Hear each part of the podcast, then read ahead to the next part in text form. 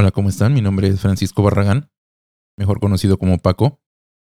Y bueno, hoy quiero hablarte de un tema que salió en una conversación que tuve con mi hijo de 5 años. Y hace unos días lo estaba cuidando. Él es un niño muy cariñoso, educado, chistoso, aunque también tiene su carácter. Pero sobre todo es muy competitivo. Sé que es por naturaleza. Hemos tenido que trabajar en que acepte que perder algunas veces no hace daño. O en que no siempre tiene la razón. Pero ese día en especial me dijo, papi, creo que nunca te voy a ganar, porque tú eres muy bueno y yo no. A lo que le dije, mira guapo, para que yo pudiera aprender a ganar, tuve que aprender a perder. Y aceptar que para ser bueno en algo, algunas ocasiones empezamos siendo malos. Pero si tienes paciencia, perseverancia, aptitudes y ganas de mejorar, podrás ser mejor mañana de lo que fuiste hoy. Esto me hizo pensar en todas las veces que nos ha tocado perder. Y nuestra postura siempre es de pesimismo, molestia y coraje contra nosotros mismos por fallar, reprochándonos por qué no hicimos esto o lo otro para que el resultado hubiera sido distinto. Siempre he dicho que nosotros somos los críticos más severos, más hirientes y que nos castigamos tan fuerte que podemos llegar a tocar fondo. Tanto es así que podemos recibir 100 comentarios o mensajes acerca de que somos guapos, inteligentes o capaces, y solo uno o dos criticando algún aspecto físico o emocional. Y te pregunto, ¿cuál comentario le hubieras dado importancia? Por supuesto. A los que nos duelen. Hubo un momento en mi adolescencia y parte de mi adultez, donde mi autoestima estaba por los suelos. Tenía relaciones fallidas, se burlaban de mí porque siempre fui muy tranquilo.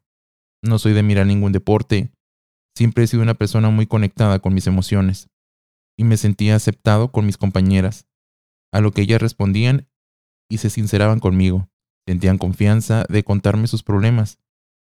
Muchas personas decían cosas positivas de mí, y solo tres personas me ofendían y claro, como ya lo imaginarán, le dio oídos a esas ofensas que no pude ignorar. Esa es la constante del ser humano.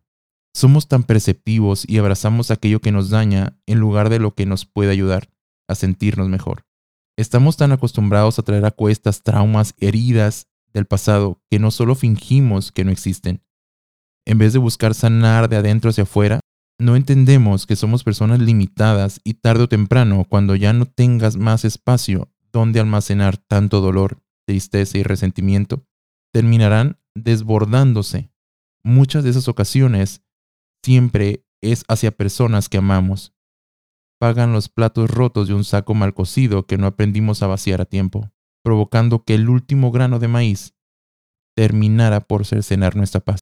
En esta vida no se trata de perder o ganar, sino de la experiencia que se genera en lo vivido, de buscar estrategias para conquistar los retos que se nos presentan. Como lo dice Sun Tzu en su libro El arte de la guerra, va a ganar aquel que sabe cuándo pelear y cuándo no.